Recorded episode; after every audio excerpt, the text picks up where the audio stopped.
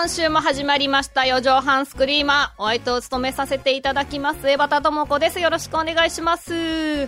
はい、白井亮でございます。よろしくお願いいたします。はい、そしてもう一人。AD 笠原です。よろしくお願いします。はい、よろしくお願いいたします。あのーコルシカ島の話していいですかね。ちょっと待って、どう、急にどうした？の 急にどうした？いや、あのーコル、コルシカ島コルシカ、コルシカ島。コルシカ。コルシカ島。そう、はいコルシカ島。まあみんなもう知ってると思うけど。おっとのねあんまり馴染みないなあのうんあのコルシカ島、あれですよ。あのナポレオンの故郷です。ナポレオン。はいはい、なんか、なるほどなるほど。ナポレオンが、まあ、あの、うん小学校から中学校ぐらいまでいたのかな？その後お父さん、お父さんがちょっと、ま、メーカー勤務だったんだけど、お父さんがちょっと、まあメーカー勤務？転転勤でこうね。うん転勤でね転勤族だからねそうそう、うん転勤族で。あの、チェーンメールのメーカーに勤めてたのかな、お父ちょっとさんが。やめろやめろ。やめろやめろ。チェーンメやールの、。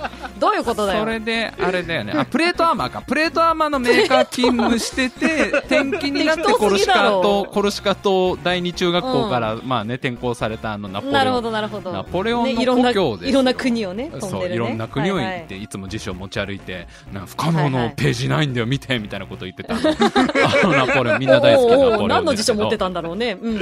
あの、あのコルシカ島ですよ。それで、おはいなじみの。はい。あの、コルシカ島でさ、新しい生き物が見つかりましたっていうニュースですうよ。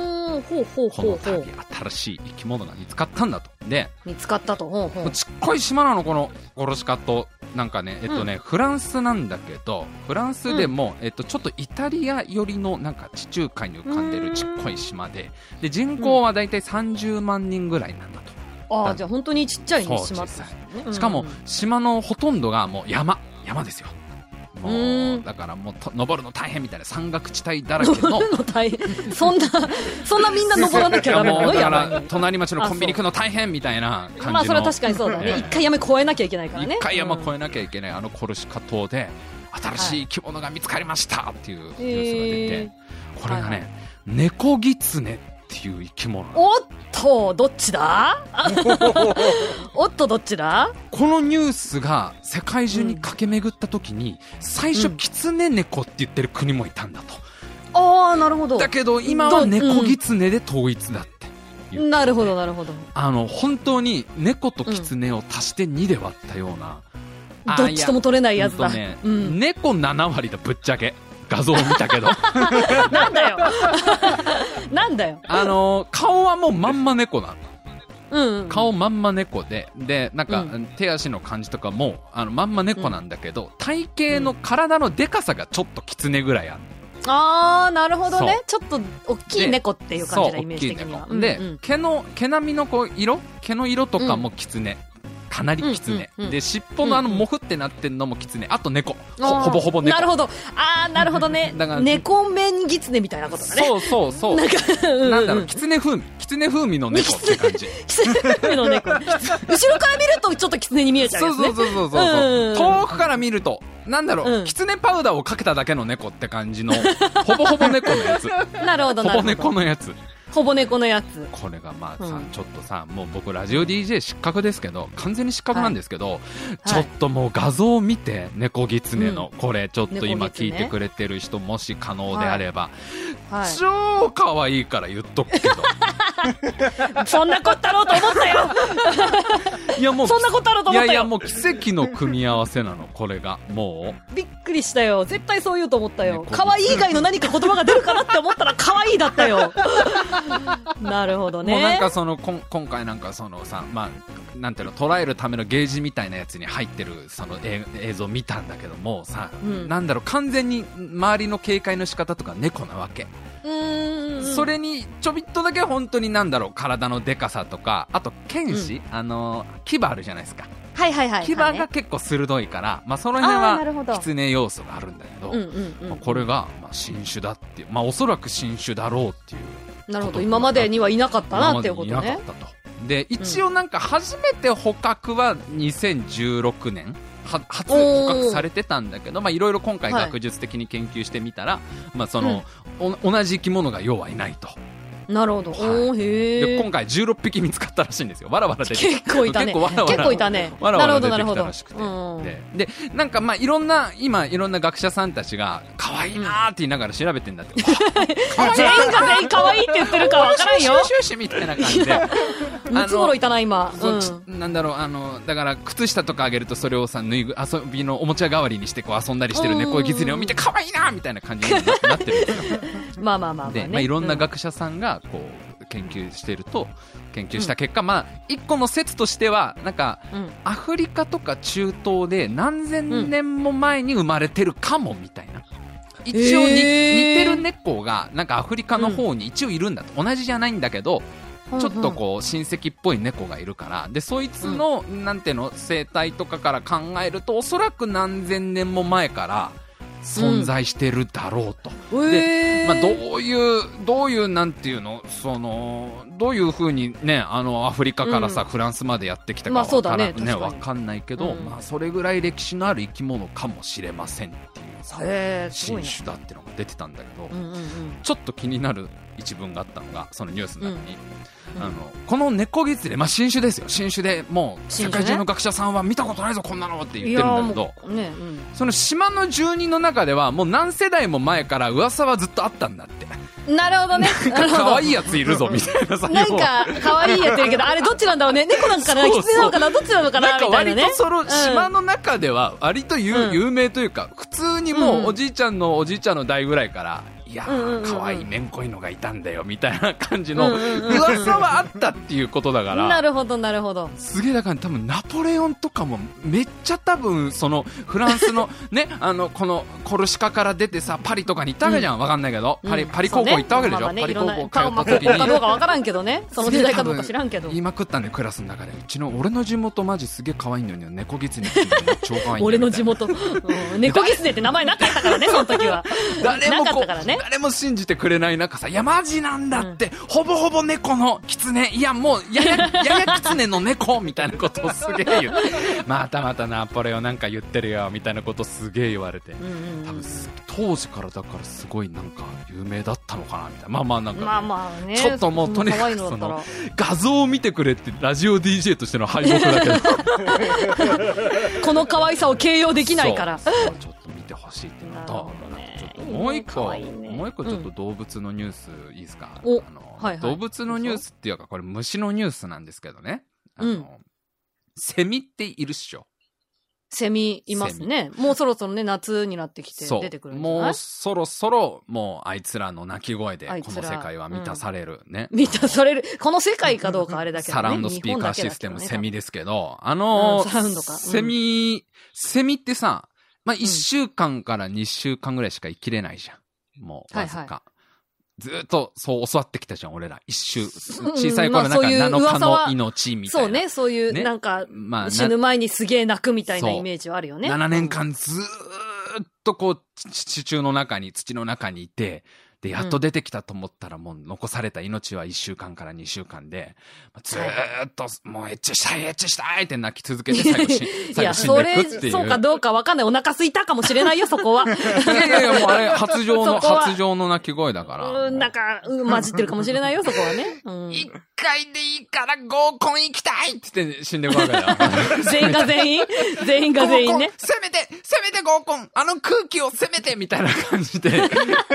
すごいね。一週間しか切られないのに合コンの噂は聞いてたんだね、きっとねせめて。地中でね。せめて、女子と会話、会話したいっつってこう死んでいくあの、セミですけど。切ないなうあん。の、こん、この度のニュースですごいことが発表されまして、あの、うんセミは実は1ヶ月ぐらい生きてるっていうことが証明された。ほう。1週間っていうのは全然俗説で、実は、まあ最長、今回分かった中では最長で、まあほぼうん1ヶ月ちょうど生きてることが分かりましたっていうのがね、まあニュースで駆け巡って、へーもうもう今だから人間界とセミ界大騒ぎですよ。実は1ヶ月生きれんだって、つってセミたちも今、地地上あの地底の中ですげえびっくりしてるわけ。マジ1ヶ月生けんの俺らって。今まで一週間じゃなかったっけ？今までのじっちゃんぽっちゃん何だったのみたいな話を今本当だわ本当だわ赤ちゃんたちはしてる状態なんですよ。その噂噂があったのそう、にね。噂があったから俺らちゃんと1週間から2週間で死んでたのに、実はなんか1ヶ月ぐらい生きれるらしいよ ってことで。マジか。今もうセミ界隈すごい、セミのヤフーニュース、今それでも一本でもすごいことになってますから。そうか。これが分1かった。ヶ月も全部が全部でも生きてたら、夏もっとうるさくない？そう、もちろん種類にも。もよるんだけど、その、一応ほぼ全部の、まあ、今回調べたセミのいろんな種類で、みんな一週間は余裕でみんな生きてるってことが分かったっていうので、ほうほう。で、しかも、もこれを、なんていうの、その見つけたというか、これを証明したのが高校生なんだよ。えー。岡なんで山県育てたってこじゃとそのね、うん生物学部みたいな、サイエンス部に所属してる、は、は、岡は。山県の高校に通ってる、えー植松くんっていう男の子が、上松くん。植松ゃちゃんが、植松ちゃんがその、なんか、まあ、そもそもなんでそれをやったか、なんでね、そのセミが1ヶ月間生きれるかもしれないって証明したかと思ったっていうと、そのうん夏の間にあんまセミの死骸見てない気がすると。ほうほう。な夏るほどね。の間あんま、だってこれみんな1週間で本当に一気死んでるんだったら、ね、一気うん消えてるんだったら、一気、一気消えてるんだったらね。何機持ってるか知らんけどね。大体みんな一機しか持ってないと思うけどね。いやいやいや、わかんないから、そこはわかんないけど。そうか、急に蘇ったりすんのかな？そこはまだ、ほら、そこは証明されてないから。そこは証明されてないから。そうだ、そっか、セミそうだね。3季節もあるから、全然。コンティニュー3回説もあるから。一週間を3回やってる可能性はあるからね。あるからね、全然ね。うんうんうん。その、まあ、上松ちゃんは、まあ、気になったんだと、そあんまりセミ死んでなくね？みたいなことを気になって、あれ、これもしかしたら、その、うん。短くしか生きれない、まあ、短命っていうのは、これ違うんじゃねえの？って言って、ちょっと、ひと夏の青春かけるわ、つって、上松ちゃんが、上松ちゃんって友達じゃないのにこんなこと言っていいのかなって今、上松ちゃんごめんなって思ってるけど、うん。まあ、上松ちゃんそれで、そう、研究したんだと。でね、うん。すごいよ、上松ちゃんの努力。やばいよ。えっとね、調査期間ちなみに、今年じゃない、今年とか去年じゃなくて、もうちょい前の2016年7月から9月にかけてらしいんですよ2。ヶ月間にかけて。だからこれ3年前とか、今高3だってことだから、中3の時やってたのかな。おー、そっかそっか。そうだね。気づくの早かったね、上松ちゃん。中すごいね。上松ちゃん中3の時点で、これちょっと俺証明したるわと。おい、セミ、俺、俺に任せろと。お前らのその、背負ってる短命って運命、俺が覆したるわって。よろしくお願いします俺たち合コン行きたいです俺たち合コンいや、行きたいです合コンの話じゃねえんだわ。合コンの話は別にしてねえんだ。一週間長く生きれたからって。一週間じゃ、セッティングも厳しいんさーって。一週間じゃ スケジュール合わせるのれても生きるかわからんぞせめて一月任せろ俺にって言って上松ちゃんが中、中3の時にやってるわ。セミの救世主だね。そう、セミのメシアでございますよ。メシアこれがもうね、うんすごいんだよ、調査方法が。まず、うその近所のセミね、いろんないっぱいいるセミに、みんなその羽に油性ペンでマーキングをつけたんだと。ほこう番号をつけた、つけてたう。んだと。羽に、一匹一匹羽にこう、1、2、3、4、5。すげえな。その数、うん。863匹ですよ、これ。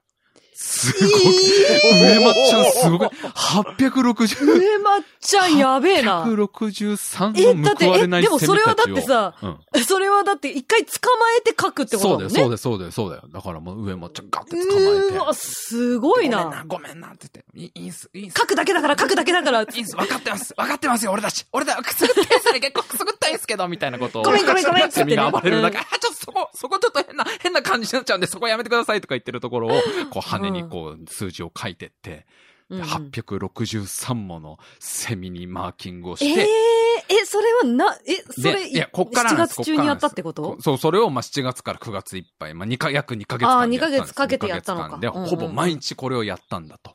はいはいではい。そのまずマーキングするっしょで、マーキングして、その、うんま、マーキングしたセミを逃がすんだと。まあそうだろうね。なるほどね。、で、またちょっとまあ、それから10、10日ぐらい経って、もう一回捕まえるんだと。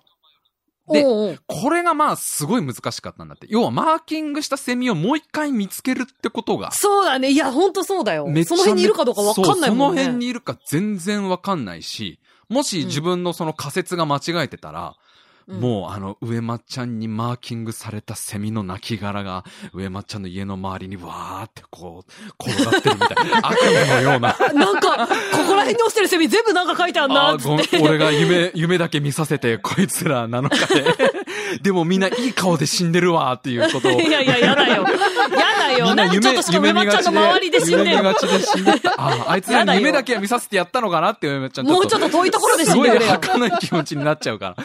いや、これが、うんその、もう一回そのマーキングしたセミを見つけるのが、まあ難しいんだと。で、うんうん。まあとりあえずその、な、なんとかそれでも見つかるんだと。もう一回ぐらいは。すごいね。うん863匹、全、全匹じゃないんだけど、まあそのうちの何割かは見つかるんだと。で、はいはい。それをさらにもう一回話すんだと。せえ、そこでは何も書かないってこと？そこではまだ書かない、書かない、書かない。へおー、へえ。で、ちなみに、この再捕獲できた数ね。このうん863匹バッて出して、うん。で、まあ、うん何、何日後かって書いてなかったんだけど、まあ、数日後にうんもう一回再開できた奴らの数がうん。15匹なんだと、これが。いや、そんだけだから、もう、えーセミたちからしたらひと夏だからさ、もう、ねいや、そうだよね。言うてもひと夏しかないから、いや、うんあれ、上松ちゃん悪いわ、ちょっと付き合ってらんねえわってことで、もう、ごめんごめん、ちょっと、そうねうちらのもう一日より長いはずだからね。彼らの一日は。ギリ、ちょっと、あの、丸の内の OL とこ、あの、合コンセッティング取れたんだわ。ごめんいや、ごめんごめん。すげえな。逆にすげえ。その OL が知りてえ。OL ゼミと、OL、丸の内 OL ゼミと、なんだよ合コン OL ゼミセッティングができたから 悪いな。結構プライド高そうだけど、頑張ってくるわつってこう、付き合ってくれなかったんだけど、その863分の、まあ、15匹は再開できたんだと。けど、うんうんうんまあ、それだけじゃ、ま、まだその、なんていうの、その、1ヶ月とかならないから、さらにもう一回、そいつらを離したんだと。15匹を。もで、またさらに数日後、たう、ん時間が経ってからもう一回再捕、はい再々捕獲だよね、だからう、ね。すげえ、再々報告できんだ。再々捕獲を試みた結果、うんなんと4匹と再、再会できて。逆にすげえな。その4匹、その4匹いや、すもう上ごいな。松ちゃんを信じ続けたこの4匹ですよ。この4匹。俺たちは裏切りませんよ裏切りませんよ。俺たちは上松さんのところに必ず帰ってきます。必ず帰ってきますわつって、この羽のマーキングに、の誓いにかけてつってことね。すげえな4。匹ともう一回出会えて。で、まあ、そ,、うんその、その、まあ、4匹と再々、まあ、再々捕獲できたから、それが、まあ、うん。結構な日数経ってたから、一応今回うんうん。1週間以上は生きれるってことが分かりました。っていうことなはんですよ。ははで、なんかこれうん。なんかその、サイエンス部の大会みたいのがあるらしいんだけど、うんうん。それでなんかその、なんていうの、対象みたいの取ったりしててすごい今なんかいろんななんか動物学者の人とかも、いやすごい、高校生でそこまで頑張るのすごいみたいな話をされてるってことで、でね、2016年の7月から9月ですよ。はいはいこ。れみんな何してた ?2016 年7月から9月。2016この年上松くんが超頑張ってセミを追いかけてたこの時期に、セミに夢中になってたわけだよ、上松ちゃんは要は。まあ間違いなくね、文字通り夢中になってただろうねセミに。もう心を奪われてたわけですよ。この時にエバタさんな、もう覚えてないでしょ、エバタさん。覚えてない、2016覚えてない年よの1月。から何してたっ9月なんてけ？笠原くんなんてまだ地球に来てないでしょ、この頃。まだ母性まあでしょ。そうかも、それはそうかもしれない。母性のマザーコンピューターに組み立てられていた時でしょ、笠原くん。この時はまだ。全然覚人類。抹殺プログラムをか書き換えられてるね、書かれてる時でしょ、頭の中に。笠原くん何回かやられてっからね、それね。笠原くん何何回かやられてっから、それ何回かやられてっから。回プログラミングして地球に送り込んでも、どうしようもないおっさんになって帰ってくるっつって、母性で何度も何度も書き換えられてますけど。覚えてます？皆さん。2016年7月の9月。何してたか7月ら9月な？あのね、実はね、僕もね、この時、うんセミに夢中になってたんですよ。え？そうなんです。なぜ？白私、白井亮も、この2016年の7月から9月の間、うん。まあ、セミに完全に心を奪われていたっていうのを、この放送始まる直前に思い出して、おうあの、この頃自分がやっていたタイムマシン部 G っていうラジオがあるんですけどね。はいはいえはい。えあの、それの第90回の放送の中で言ってるんですけど、うんこちょうどこの2016年の夏に、あの、うん当時自分の住んでいたアパートの玄関に、毎晩のようにセミが体当たりしてくる。毎晩のようにセミがピチンピチン、ピチンピチン玄関に体当たりしてくる。悪夢か。で、なんなんでかなって考えた結果、セミは俺と同棲したいんだっていう結論に立ってるんです。この時の白井、なるほどね。白井青年は。まあ、白井、白井青年ね。で、この自分のタイムマシン部 G のラジオの中で、でもセミとの恋はできないってことを熱弁してるんですよね、この方ね。当時31歳のおじさんが、まあ、別れが見えている恋はできないっていうことを大声で いやいやいや、別に別れが見えてないからってセミと恋はできんだろセミと、だって言うてもひと夏の恋じゃないってことを大声で叫んでおりまして、全く同じ時期に上松ちゃんは、任せろ、セミの運命は俺が背負ってやる。っていう同じ時期に本当だよ。31歳のおじさんは、セミに、セミに抱かれてもいいんだけど、ひと夏で終わる恋はできないってことをずっと言ってるって。なんか、いやだからなんかな、うん。あ、今コメントですごく、あの、うん。いいコメントいただきましたね。あの、セミを追うもの、追われるもの。いいですね、これも。いやこれも映画だよ。これも映画化だ。映画化だ。言い方が良くなってるだけでさ。俺と、俺と上松ちゃんの、このもう、なんだろうね。ダブル、ダブル主役で、ダブル主役でもう本人がダブル演じるから。主役でじゃないよ。白井さんのところ映す場所ないよ、だって。いや、玄関で俺とそん玄な。あ、だか前ら、もしも、いや、もしもそのね、白井くんちの玄関にぶつかってきたセミの羽に、もし何番か書いてあったら、それはもう映画だよ。マジかそれはもう映画だよ。あるぞ。え、またあるぞ、それ。岡山から渡ってきたのかもしれない。岡山から俺千葉まで。なんか、なんかこのセミ番号書いてあんなっていう記憶がもしあったこれなんだそれは映画になるよ。なんなら。当時のあの、近所にあった100均のローソンによくアイスを買いに行ってたんですけど、夜ね、その帰り道にあの、自分に部屋帰ってくると、毎日のようにピチンピチンってなんだこいつら。あれ？数字が書いてある。ドキンドキンみたいな。何の数字だろう？何の数字だろう？そっか。いや、ちゃんと確認いや、そしときゃよかれがったな書い、。そうだよ。それを確認してラジオで、いや、なんか俺に声かかれてたセミさ、番号書いてあったんだよねっていうのがあったら、もうそれは映画化ですよ。じゃあもう一間回違いなく上松ちゃんに連絡しなきゃ一回だけしか乗れないタイムマシン、それに使うわ、俺もう。なんでだよ。一回だけしか、あの、もうドラえもんに言われてる一回だけだよのやつ、中毒になっちゃうから何度も乗ると中毒になっちゃうんだ。や中毒みになっちゃに。なっちゃうからって言われてる。やばいな、それ一回もやっちゃダメなんじゃないの 一回だけ乗って伝えに行くわ。うん。いや。でね、まあ、その、ちょ、ちょっとそのさ最後に、どれぐらいセミが生きてるかっていうのがちゃんと分かって、まあそれで分かったわけ。4匹を再々捕獲して、上松ちゃんが分かっ、分かったその、まあ調査結果がすごくて、うんまず、クマゼミが、クマゼミは15日間なんだと。生きれる、その最長記録が。15ほうほうほう日。まあ2週間。まあほぼほぼ、なんていうかこう、今までのね、俗説通りというか、だいたい2週間まあまあまあそうだね。2週間ぐらい。うん。で、つくつく帽子が、うん。26日間だと。すげえいるじゃん。すげえいんだ、あすげえ生きるじゃん、あいつくつ。帽子、全然だからもうアンコールもアンコールなんだ。アンコールだねつ。く帽子は3回ぐらいアンコールかけてるわけよ。なるほど、なるほでであ、アブラゼミに至っては、アブラゼミは32日間だと。もうマ、ジ？1ヶ月以上なっちゃう。もう一月超えてんだって、アブラゼミ最長記録。すごいもなう。今、セミたち大騒ぎだよね、ほんと。そんなにだよね、伝説、伝説があったのにね、話一週間ってい。最初聞いうてた話とだいぶ、1週間と32日は全然違えじゃんって話だけど。いや、本当だわ。だから今年からはちょっとな、あのね、今年の夏からはもうセミたち、あの、うんアブラゼミは32日間ぐらい生きてますから、ちょっと長めに、長めに聞けると思いますけど。そうそうだね長長めにそう、うんあいつらも意識が変わったから、今年から。俺たち長生きできるらしいぞ俺たちいけるらしいぞ、どうやらって、上松ちゃんが証明してくれたからなっていう。元気になっちゃったから。今年からちょっと長めに多分泣くと思いますけど。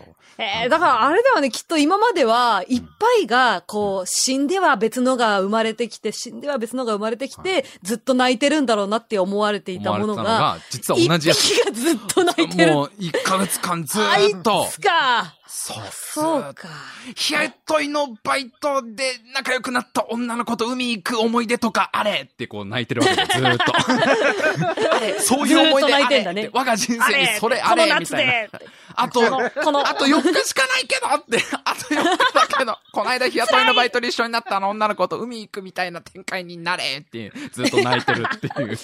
えー、すごいな、いいまなあ常識っていうのはいろいろね。いろんなそうだね。だから分かんんないもんだよそ。わかんないもんだっていう話ですよ。なるほど。はいまあ、じゃあちょっと常常識っていう意味でね、ちょっと、常識かどうかちょっとわからないんですけどね。はいあの、居酒屋とか行くじゃないですか、我々。居酒屋行ちょいきますねちょいね。はいまあ別に、あの、会社の飲み会でもいいしさ、友達と飲みに行くでもいいですけど、はいまあ一般的な居酒屋の、まあ相場の値段とかって、あるじゃない。うんなんとなく、まあその、そうね。まあ、軽く飲みに行くぐらいの、あの、要は、しっかりとし、なんか、なんだろう、しっかりした服で行かなきゃいけないみたいなのじゃなくて、まあまあ、本当軽くいけるそうそうそうそう、チェーン店とかで軽くいける。25から3、3ぐらいのイメージ。そうそうぐらいで、まあまあうん普通に行けるかなみたいな飲み屋あるじゃないですか。はい。で、あのーこの間ね、ちょっと友達と映画見に行って、はいで、その帰り池袋だったんですけど、で、池袋でちょっとどっか、もうこの後ちょっと少し話したいから飲み屋探そっか、つって言って、飲み屋探したんだけど、うん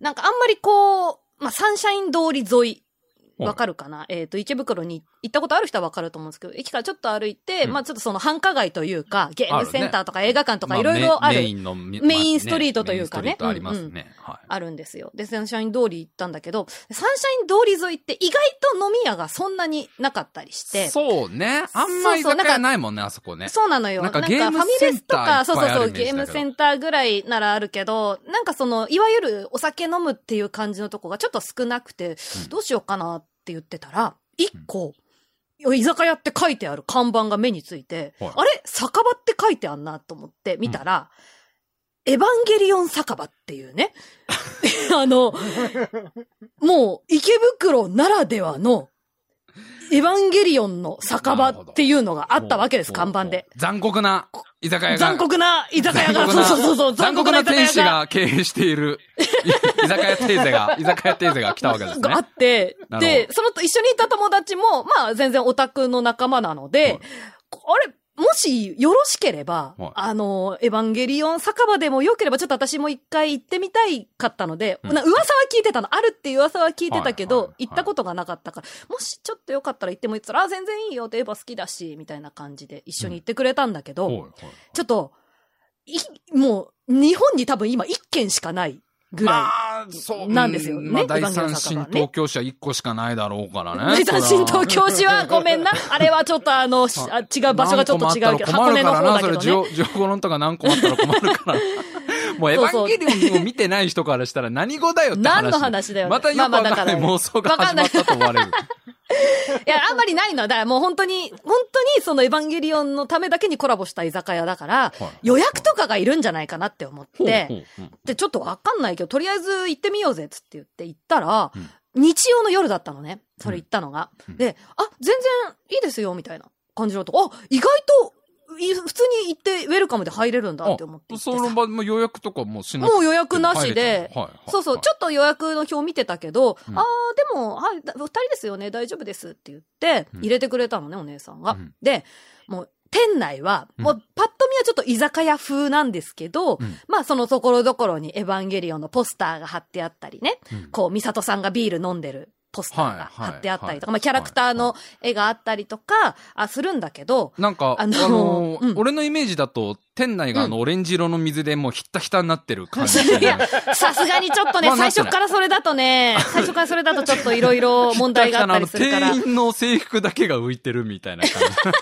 店員の話できねえじゃねえか、そ最後もしたら。最後じゃねえかって、エヴァンゲリオンのネタバレもいいとこだわって。最後も最後じゃねえかって話で。本当だよじゃないのそれがあの、店員さんがみんなサウンドオンリーの感じのサウンド。オンリーでもない。サウンドオンリーじゃないの意外と店員さん普通だった。普通に店員さん。店員さんの背中からこうケーブルみたいの出てなかった？ケーブルなかったなかった。多分なかったと思う。飲み放題が5分間ってやつじゃないの？飲み放題もうちょっとね、活動限界、活動限界が来ます。5分とかじゃない。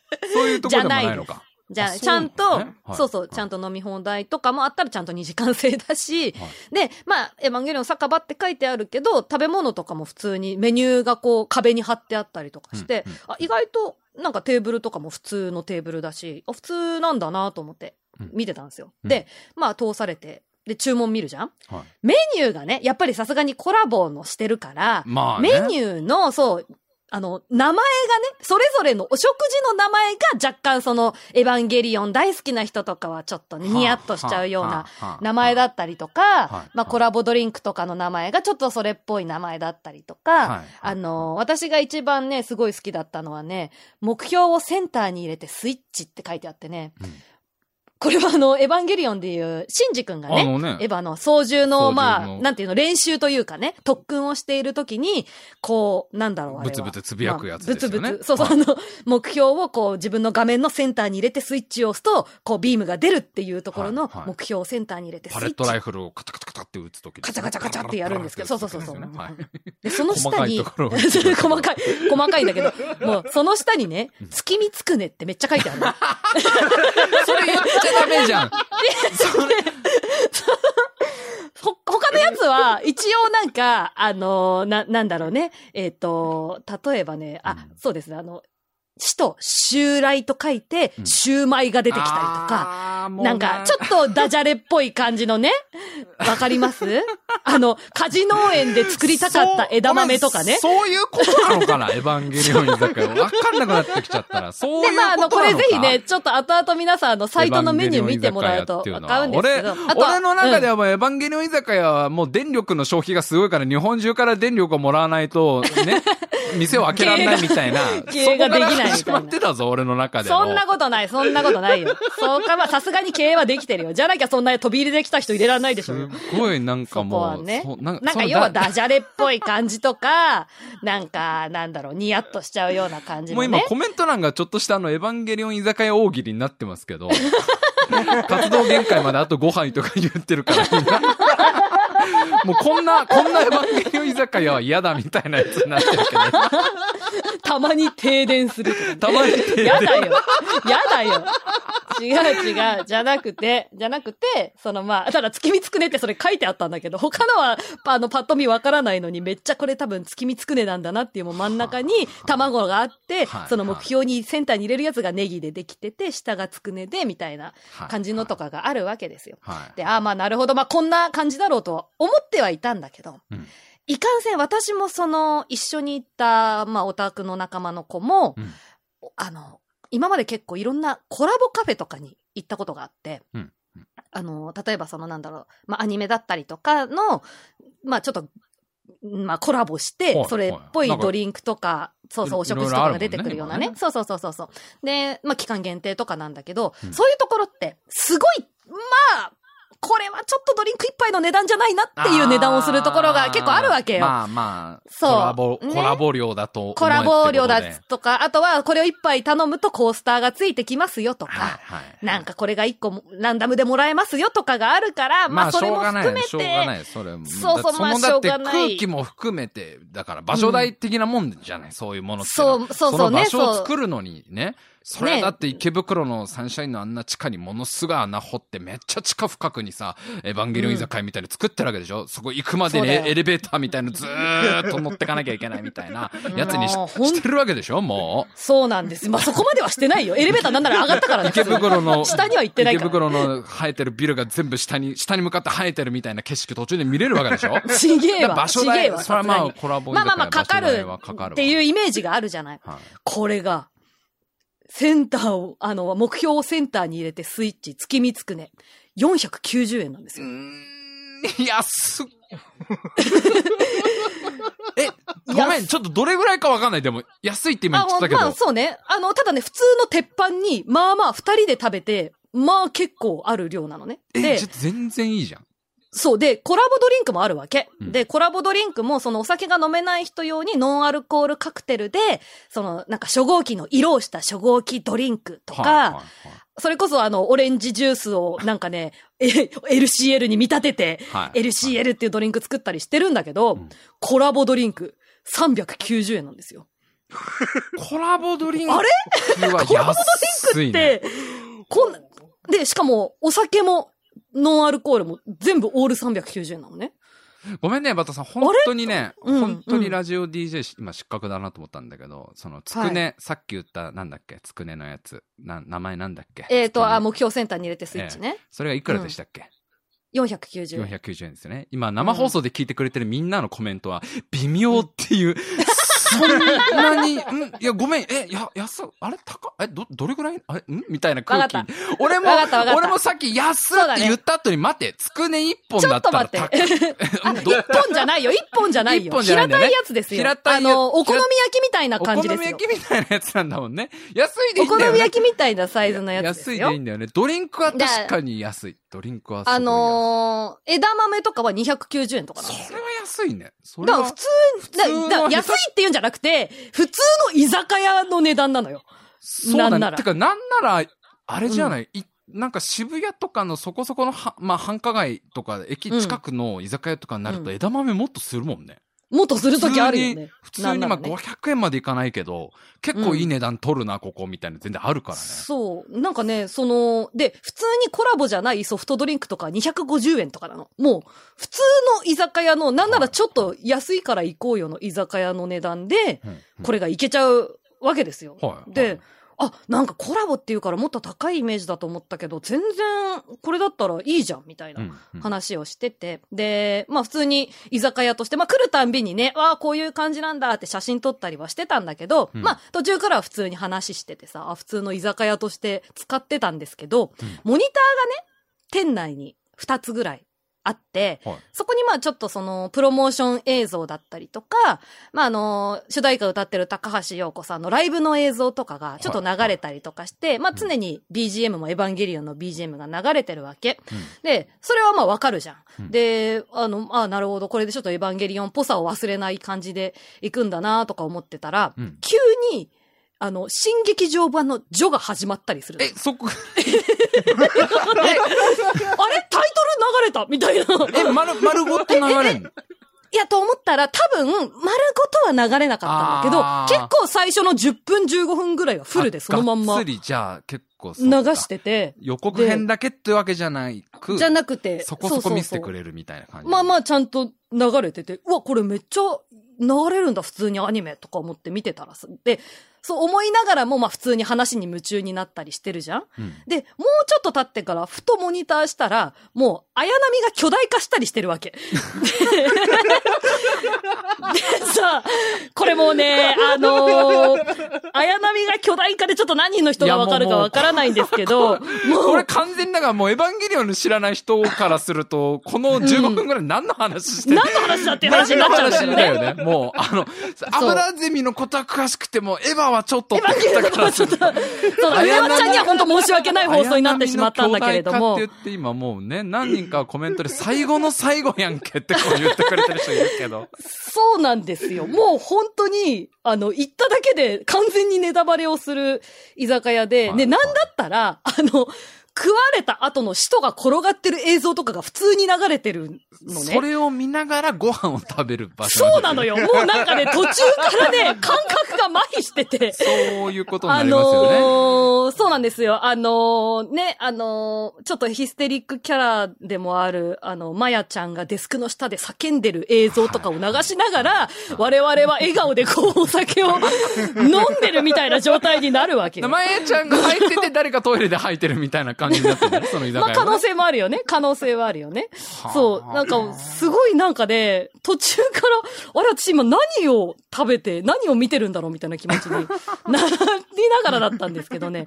いやでも普通に料理は美味しかったし、うんなんならあの、か使徒とかの形を模した、あの、シューマイとかねはい、可愛いのとかもあったりとかして、あと、デザート、デザートでさ、うんあの、まあ、デザートちょっと、最後に食べよっかみたいな話になって、デザートメニューのところを開いたらね、うん。あの、友達が選んだの、私ちょっとこれ美味しそうだから食べるわって言ったやつは、えっとね、セカンドインパクトプリンっていうプリンなんだけど、もう別に何が来てもいいいいよ、もう何がね何が来いいでしょ？ても。うん、何が来ても。でしょ？で、セカンドインパクトプリンは、そのなんかちょっとあの、世界がほら、海が赤いから、はい。その、いちごのね、ちょっとムースケーキみたいな感じになってて、で、上にちょっと十字架型のクッキーみたいのが刺さってるみたいな、はい。その、要は、あの、なんだね、ちょっと荒廃した、あの、世界観を出すみたいなプリンで、まあわかるじゃん。ちょっとおしゃれだし、はいはい私が頼んだのがね、アダムのチーズケーキっていうやつなんですけど、はい。あのーエヴァンゲリオン知らない人は、ちょっとあの、なんだろうな、あのー、ミジンコみたいな形をちょっと想像していただけると、え、いいんですがもしかしてエヴァ見てない人にアダムの形状を説明しようとしてんの？してるしてる。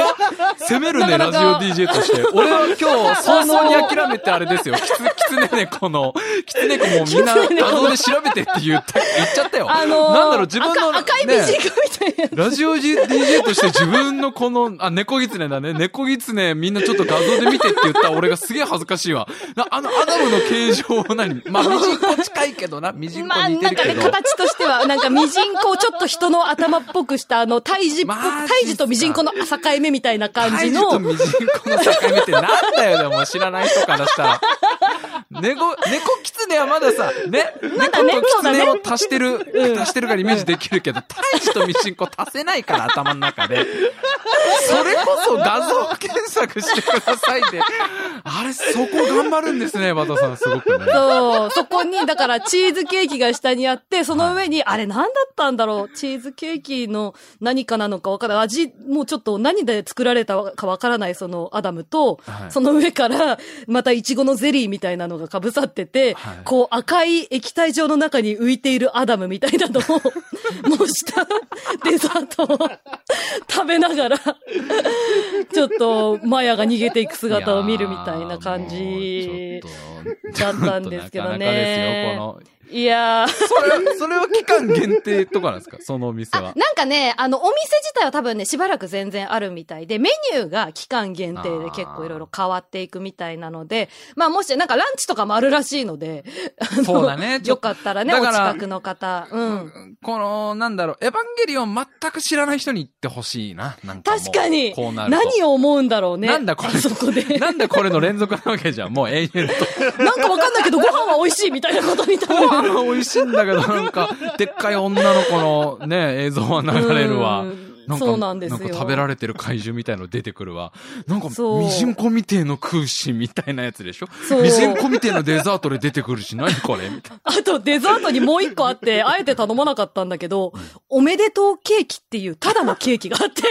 もうそれはさ、いやいや、もう、それはアニメ版の最終回を見てないとさ、いや、もうマジでこれは、何一ミこれリもわかはもんない。う、これはもうあれですよ、もう。1ミリもわかんない、この。今もうカテゴリー的には放送事故に入ってますよ、この状況はもう。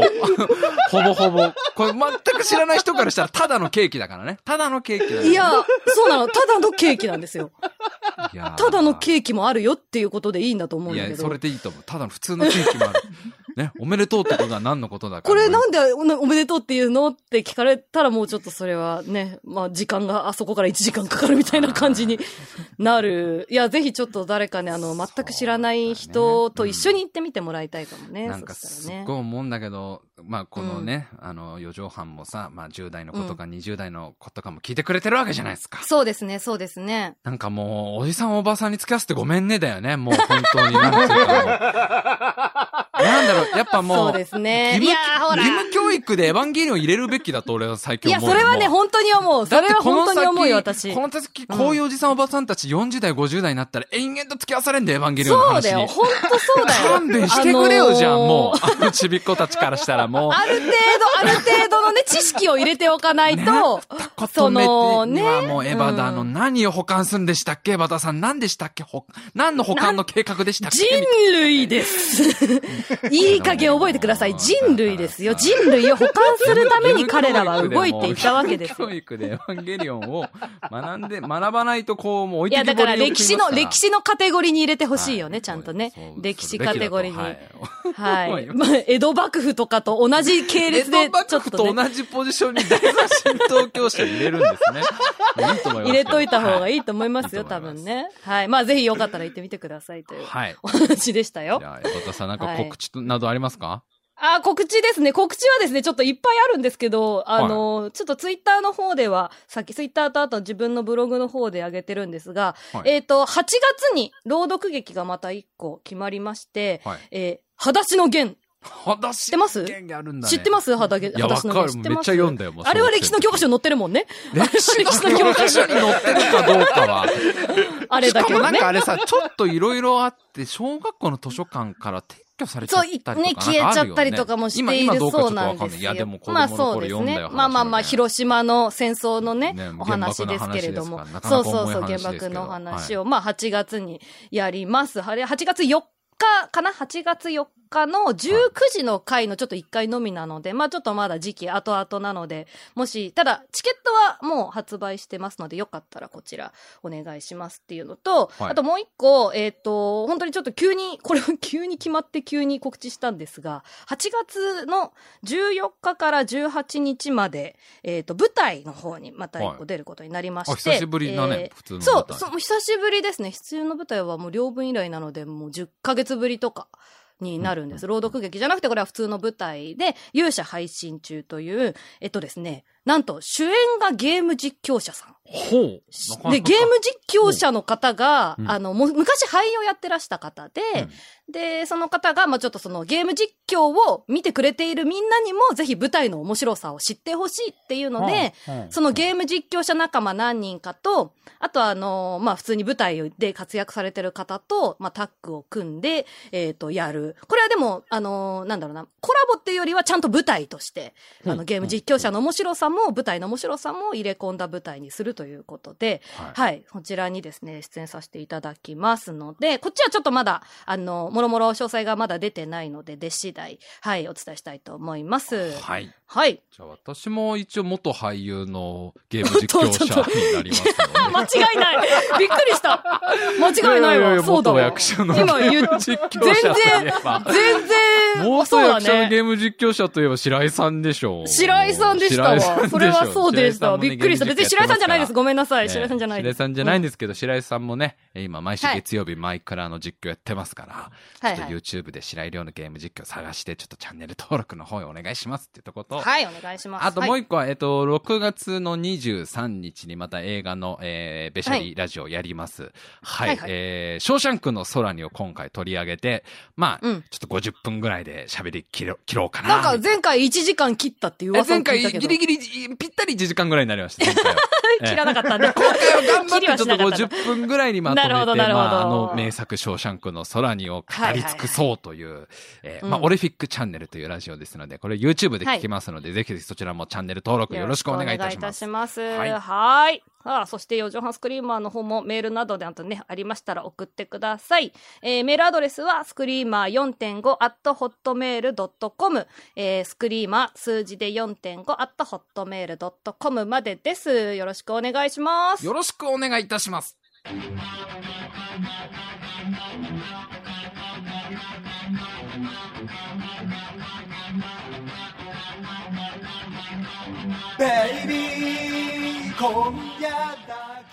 いやーもはう、なんだろう、コラボ、コラボ居酒屋とかすげえなんかあるイメージだわ、もう。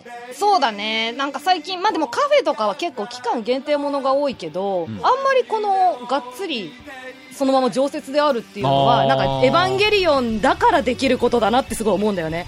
だから常に人が入るじゃん。だし、まあその安さ出してるのも多分あるけど、その、オタクたちが池袋で遊んだ後に、ちょっとエヴァンゲリオン酒場寄っとく、まあみたいなノリで寄れる？俺ら世代、一番こう、酒とか飲む世代にドンピシャってことでしょそう。だからら、そういうだから、そういう意味で言えばもうさ、俺ら世代ドンピシャってことで言えばもう絶対無敵雷神王居酒屋とかそろそろできていいと思うんだよな。